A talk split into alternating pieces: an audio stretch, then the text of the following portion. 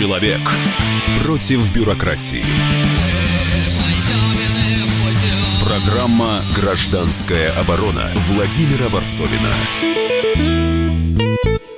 Ну что, сегодня разберемся, чем живет наша богоспасаемая земля и какие слухи, скандалы вокруг всех э, этих историй с чиновниками витают. Э, у микрофона Роман Голованов, Владимир Варсобин, ведущий программы «Гражданская оборона». Сейчас в Чувашии, земля там неспокойная, э, происходят события странные, снимают главу, назначают нового. Вот Володя нам все расскажет, что там происходит. Студ... Да, а, да, да, здравствуйте. Да, сейчас я э, на Чувашской земле, причем я прилетел сюда в пятницу и тут же угодил в кабинет губернатора, нового губернатора э, Олега Чуваши, Николаева. Олега Николаева, да, который сам так бочком вошел в собственный кабинет, потому что для него это было внезапным решением президента.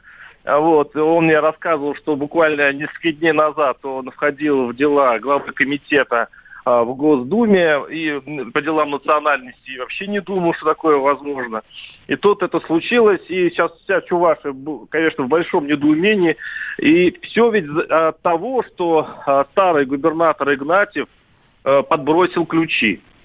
Ну, мы вот об этом сейчас поговорим, потому что началось это все чуть раньше. Вот у нас э, в студии, э, с кем мы сегодня будем разбирать всю эту историю, а, Алексей Федяров, руководитель юридического департамента «Руссидящая». Алексей, здравствуйте. Здравствуйте. Также Александр Шатилов, политолог, декан факультета социологии и политологии финансового университета при правительстве Российской Федерации. Здравствуйте.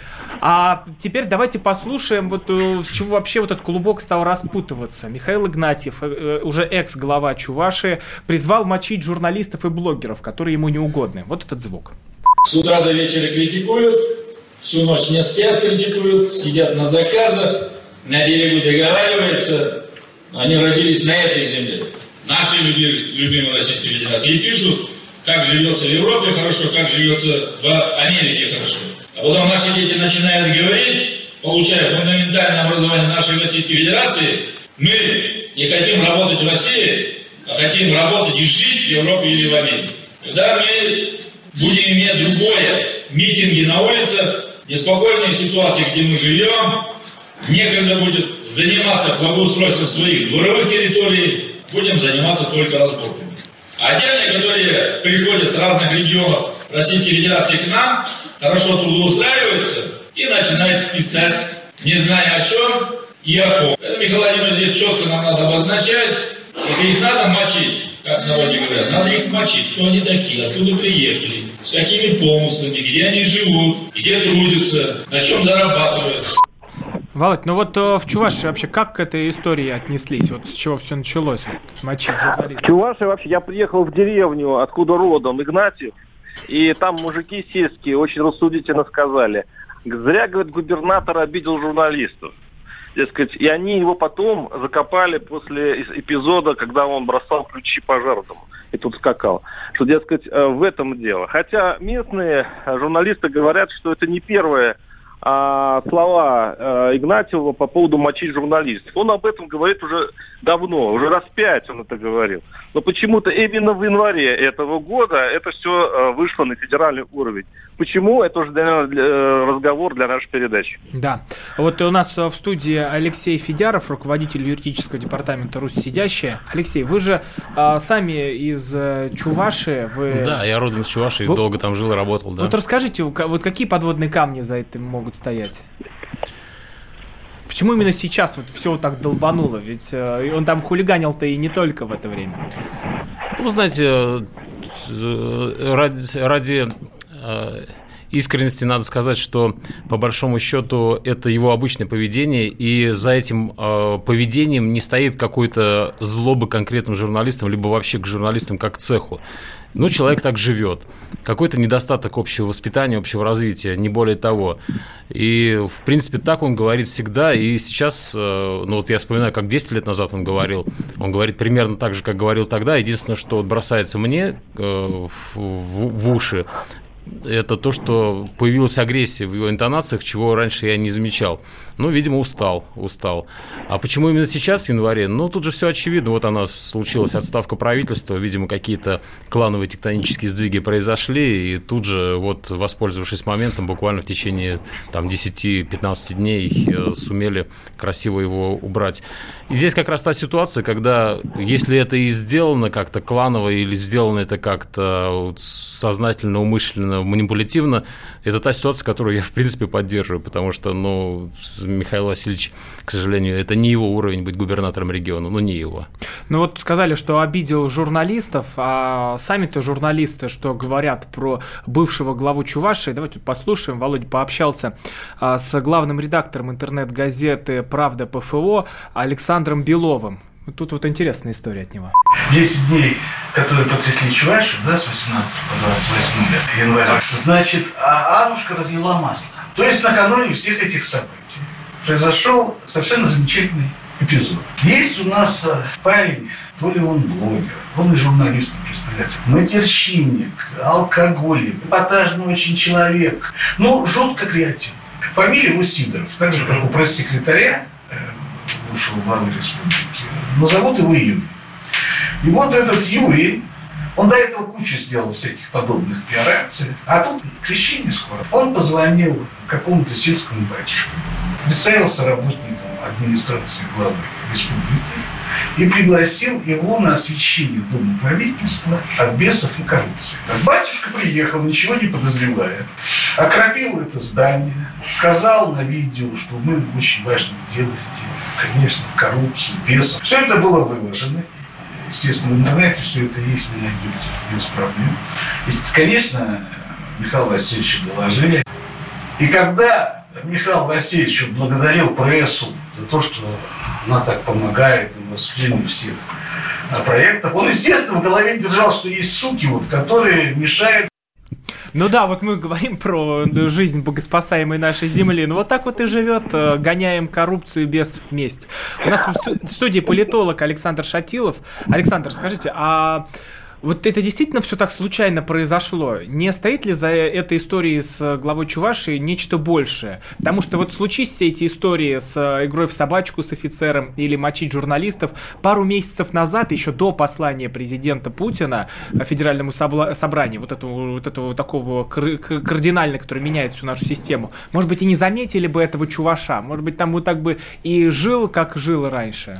Ну, мне хотелось, во-первых, с унисон, э, в унисон с лексикой Игнатьева сказать, что базар надо фильтровать, да, э, что, как сказать, э, потому что он еще все-таки чиновник, должностное лицо, он не должен уподобляться, да, там, блогерам, таким даже отмороженным и, э, скажем, эпатажным, да, все-таки он э, должен блюсти э, свой пост, да, и не должен как-то заботиться о своей репутации, да, а как мы видим, собственно, Игнатьев уже не первый раз он эм, очень, скажем так, резко и скажем, эпатировал общественность, да, Чувашии, поэтому здесь это, конечно, он подставился самым, что есть, э, таким серьезным образом. А там, как говорится, это уже э, накапливались, накапливались у него претензии, и в конце концов на федеральном уровне, я бы даже сказал, там решили, что э, он, как говорится, не соответствует моральному облику да, современного губернатора. Смотрите, там сходу выступает Турчак, Кривенко, это люди из «Единой России», которые просто так ничего никогда не скажут. Ну, если честно, там и ранее «Единая Россия» к нему имела серьезные претензии, тот же самый Ревенко несколько раз по нему высказывался не, а, неодобрительно и так далее, да, а, но, с другой стороны, в общем-то, Единую Россию тоже можно понять, потому что сейчас э, партия находится в таком непростом положении, любой такой, как говорится, каждая лыка сейчас идет строку, да, а, каждое, скажем, такое скандальное выступление ее активиста или члена или высокопоставленного деятеля, да, соответственно, а, препарируется и соответствующим образом подается в общественном мнении. И поэтому здесь, э, ну, их беспокойство можно понять, тем более, что, говорю, он так по-простецки каждый раз выступает, но это каждый раз можно соответствующим образом при помощи технологий э, использовать и против власти, и против Единой России. Поэтому, в конце концов, видимо, уже, что называется, накипело. Плюс, ко всему прочему, после послания президента Российской Федерации мы видим, что здесь ну, наблюдается некий тренд, или, по крайней мере, по крайней мере, демонстрируется тренд на некое обновление власти, на оптимизацию имиджа и так далее. В этой ситуации такие вот региональные, что называется, царьки, да, они, собственно, сейчас не в моде. Ну, кстати, а вот что вообще mm-hmm. говорят люди? Владимир Варсобин, ведущий программы я хочу, я хочу все-таки, я хочу все-таки здесь э, какой-то анализ. Вот смотрите, пришел сейчас новый губернатор Николаев. Он, э, сейчас мы послушаем его. Ну, уже в следующей это, части мы его включим. Да, да, э, он говорит, что теперь будет действовать по-другому. Он, конечно, будет относиться к обществу помягче. И вообще он не будет реагировать на выпады журналистов. Ведь когда говорил Игнатьев мочить журналистов, он же имел в виду не мочить, да? Понятно. Он очень плохо говорит на русском языке, кстати. Он думает на э, чувашском языке, он человек из чувашской деревни. Поэтому ему трудно даются вот эти образы, и поэтому, в общем-то, это и случилось. Но, с другой стороны, Николаев, э, он ведь э, сейчас замешан в другом скандале. Э, сейчас заведено уголовное дело на журналистку чувашскую, которая написала про э, э, вот Николаева какую-то статью. Там статью, конечно, злобную, но с фактами там было все правильно. И теперь, э, как только он стал э, губернатором, тут же начались уголовные преследования журналистов. И это говорит вот о чем. Э, хотя предыдущий губернатор много говорил и говорил обидные вещи, но, в общем-то, э, да, дел против журналистов руки не доходили. Володь, мы но, этот карточный домик в виде отдельной чуваши разберем сразу после короткой паузы, а для всех напомню, у нас работают WhatsApp и Viber, где мы ждем ваших сообщений.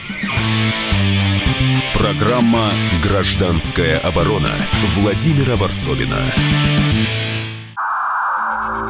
Иркутск. 91,5. Воронеж. 97,7. Краснодар. 91,0.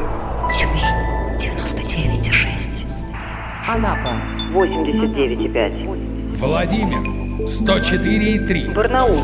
106,8. Екатеринбург, 92,3. Санкт-Петербург, 92,0. Москва, 97,2. 97,2. Радио «Комсомольская правда». «Комсомольская правда». Слушает вся страна. Слушает вся страна. Человек против государства. Программа «Гражданская оборона» на радио «Комсомольская правда». Возвращаемся в, этой, в этот карточный домик, который мы смотрим на примере отдельной Чуваши, где бывшего главу Михаила Игнатьева отправляют в отставку за скандалы, то мочить журналистов, то заставил прыгать за ключами офицера. На месте у нас э, ведущий программы «Гражданская оборона» Владимир Варсобин. Пока его подменяю я, Роман Голованов.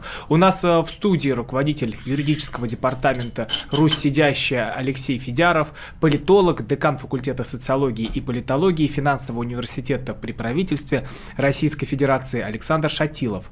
Но мы вот заговорили про нового главу, а, про нового главу Чуваши, теперь в Рио губернатора Олег Николаев. Давайте послушаем, что он сказал Владимиру Варсобину а, во время их интервью.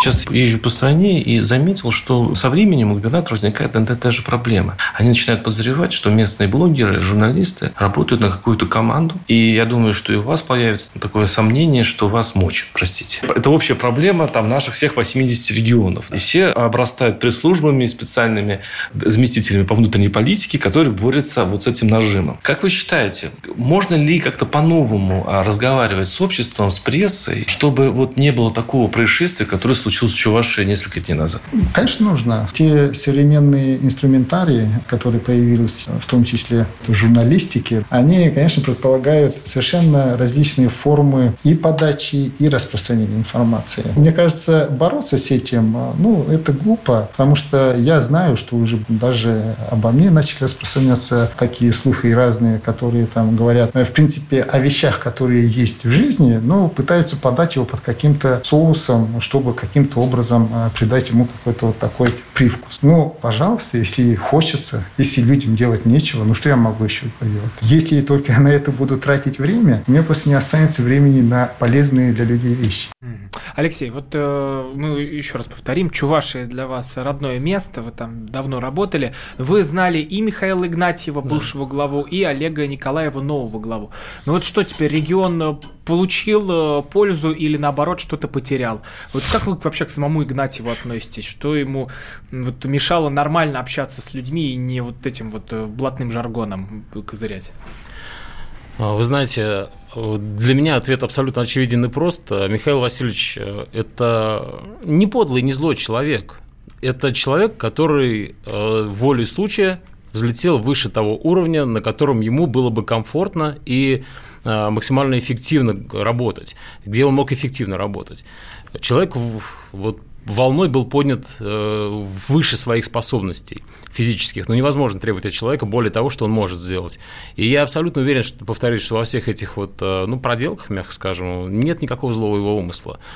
А, но регион за 10 лет, которым он им руководил, конечно, потерял колоссально, и это банкротство предприятий таких, которые, в принципе, было непонятно, как можно обанкротить, например, Чувашавтодор, а, Чувашское пассажирское автотранспортное предприятие, а, вот это вот все, что должно было оставаться в любом случае в регионе, оно улетела в тартарары. И это колоссальная просадка, и Олегу э, Николаеву придется сейчас столкнуться с мощнейшими проблемами, с мощнейшими, и принимать очень непопулярные решения ему придется для того, чтобы это хоть как-то выровнять, постараться хотя бы на уровень десятилетней давности. И я бы Олегу, как человеку, которого очень давно знаю, э, я бы порекомендовал ему не идти э, по пути Михаила Васильевича в части работы с блогерами из прессы. Ведь по большому счету блогеров в Чувашии, это регион небольшой, блогеров в Чувашии активных, таких как там Юрий Сидоров, там еще кто-то, 5-10 человек, 5-10 всего лишь, представляете? Ну, неужели нельзя тебе наладить какое-то конструктивное взаимодействие с людьми, которые тоже желают добра твоему региону, они желают добра. А что мешало ему, вот я не понимаю? Личные амбиции, не более того. Ведь у Николая Васильевича Федорова, который был до Михаила Васильевича Игнатьева, получалось наладить отношения с прессой. Тот же самый Александр Белов прекрасно работал при Николае Васильевиче у нас в республике. И я исключительно уважаю Александра Белова за то, как он работает за высочайший профессионализм. Ну, и как он байку рассказал, прекрасно. Володь, а как ты думаешь, э, пойдет по тому же пути новый губернатор? И, и может это правда проклятие всех наших русских? Э, э, смотрите, э, дело в том, что в каждом регионе есть, конечно, и этот отдел, департамент по информации, есть специальный заместитель губернатора по внутренней политике. Губернаторы всегда воюют с блогерами во всех регионах. Одни делают это неуклюже, другие делают более хитро и по-умному с помощью судов, с помощью разного рода подстав, там, он, допустим, в Башкирии э, сделали контрольную закупку у одного из оппозиционных газет, и сейчас их там э, э песочит прокуратура. Война ведет, ведется везде. И я надеялся, что, и надеюсь, что новый губернатор сломает эту традицию. Но вот сейчас я действительно был поражен тем, что э, все начинается с очередного уголовного дела против журналистов. Дело в том, что любая э, жизнь э, губернатора в российской провинции это э, нетерпение мест, местных руководителей любой критики. Им почему-то кажется, что всю эту переписку в местных газетах читает Москва и делает выводы, что в администрации президента э, ставят какие-то оценочки, баллы, и если где-то просочится какая-то плохая новость, администрация президента позвонит губернатору и сделает ему выволочку. А это неправда? И... Разве нет этого мониторинга? А это есть. Это, э, поэтому они страхуются даже от того, что, в общем-то, считается мелочью, и АП не позвонит. И действительно, АП тут, а, администрация президента, играет свою дурную игру э, вот в этой истерике губернаторов. Вот, я надеялся, и в разговоре с губернатором я несколько раз ему повторил, что надо это прекращать. И теперь я разочарован, потому что новое уголовное дело, и я боюсь, что новый губернатор идет по следам старого.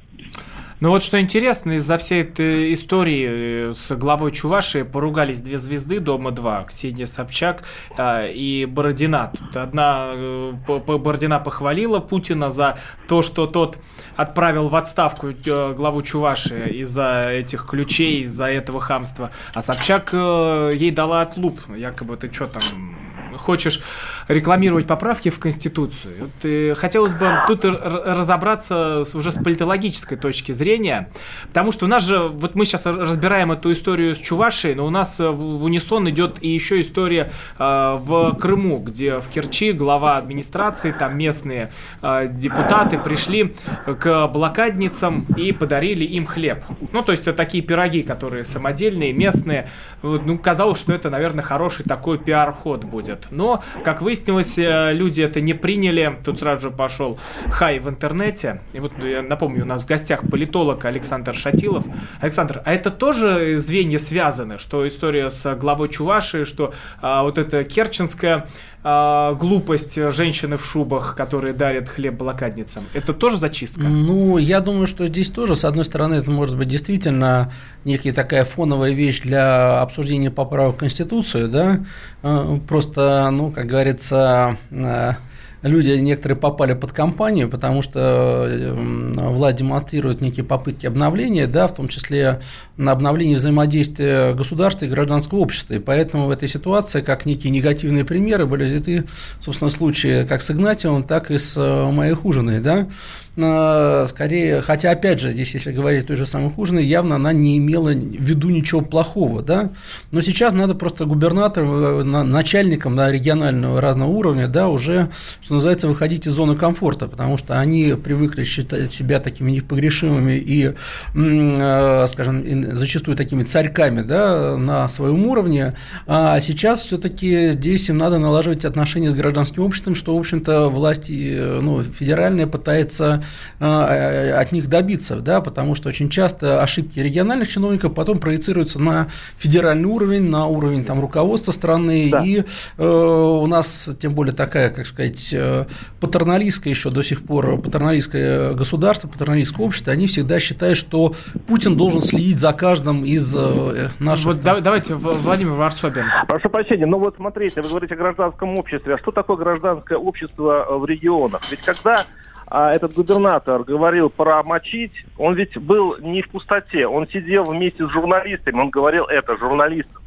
И они ему хлопали, они не подумали, что слово «мочить журналистов» это их как-то обижает. Но они же правильные как... журналисты, Володя. Или когда он э, э, заставил прыгать офицера за ключами, это было среди других офицеров. Я разговаривал с участниками этого события. Все это восприняли как милую шутку, никто из офицеров не обиделся очень трудно губернатору войти в сознание и как-то а, понять, что от него хочет Москва, когда его окружают люди, которые сами готовы прыгать и готовы аплодировать.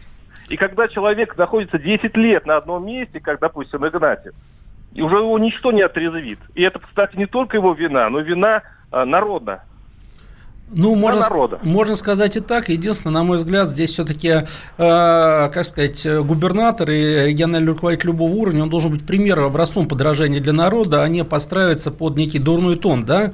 Э, и э, тем более, что сейчас у нас действительно идет, так скажем, достаточно Россия в непростом э, ситуации находится внешнем и внутреннем, да, и э, любая вот такого рода э, какая-то скандальная ситуация, она может действительно бить по авторитету а, власти. Алексей, а как вы думаете, вот в Чувашии народ народ сам виноват во всем этом?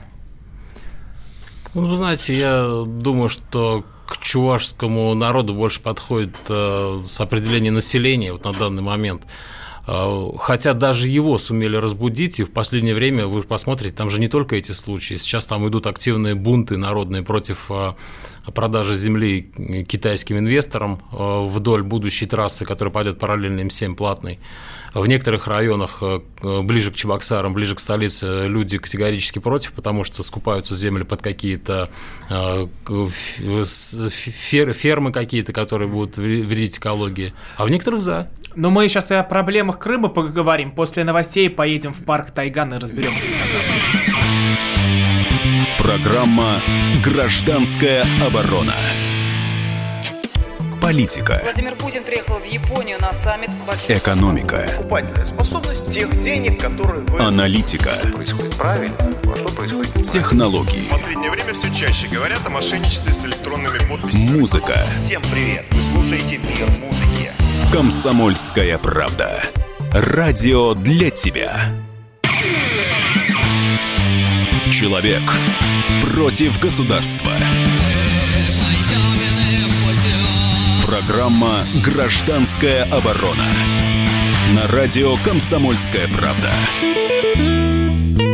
А мы перемещаемся в скандальный парк Тайган, парк Львов, а, где а, сейчас э, происходят просто какие-то странные события. А, напомню, у нас э, Владимир Варсобин, э, ведущий программы «Гражданская оборона», сейчас в командировке. Его заменяю временно я, Роман Голованов.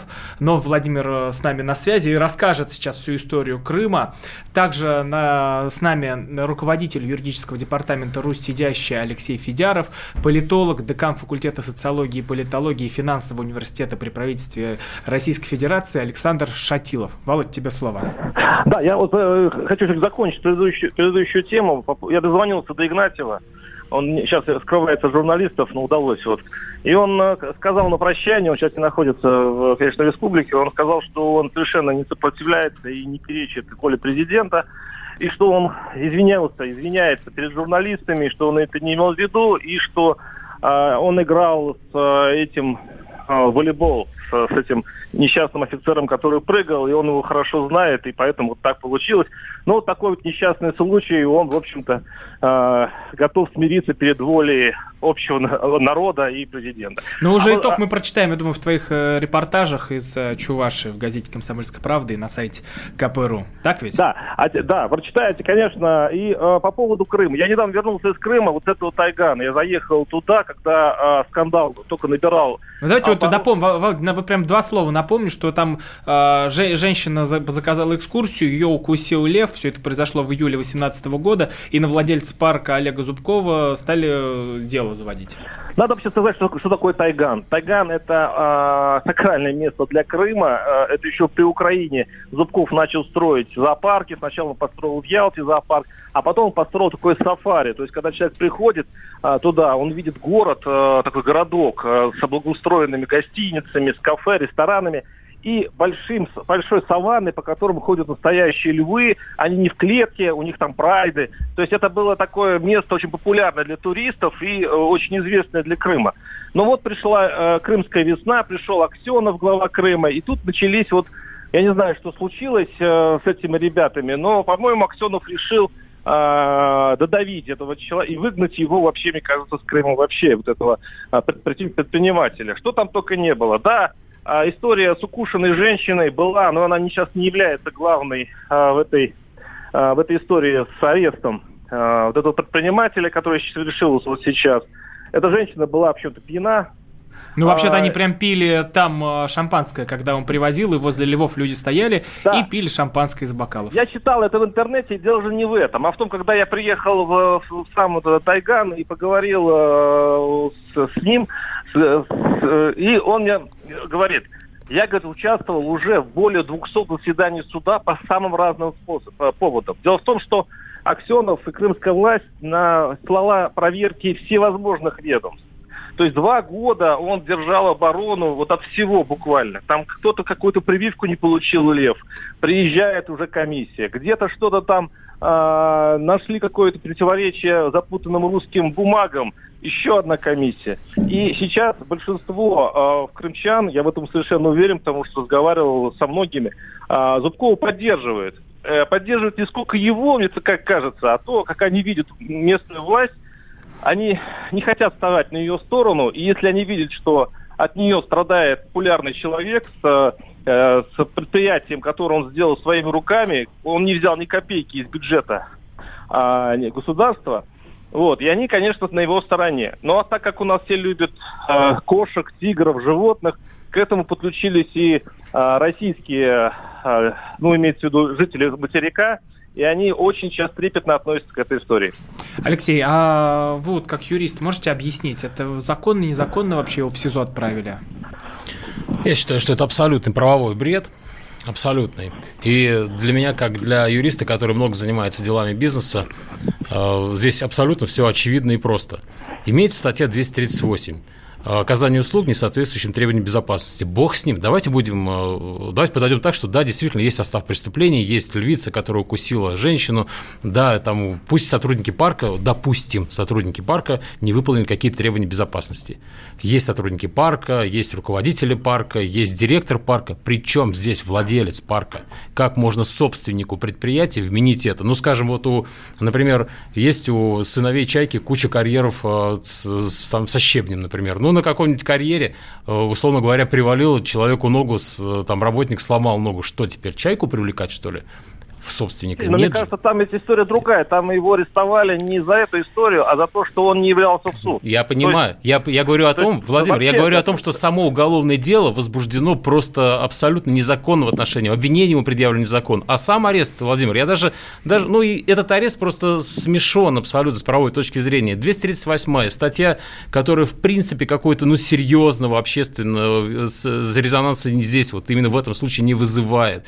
Вообще, по большому счету, вот это уголовное дело, это очередной просто пример, очередной пример в учебник, как власти на пустом месте создать протестное настроение, объединить протестное настроение, а потом через федеральный центр это расхлебывать и мучиться. Здесь еще да, история тоньше. Смотрите, неделю назад Зубков встречался с Аксеновым.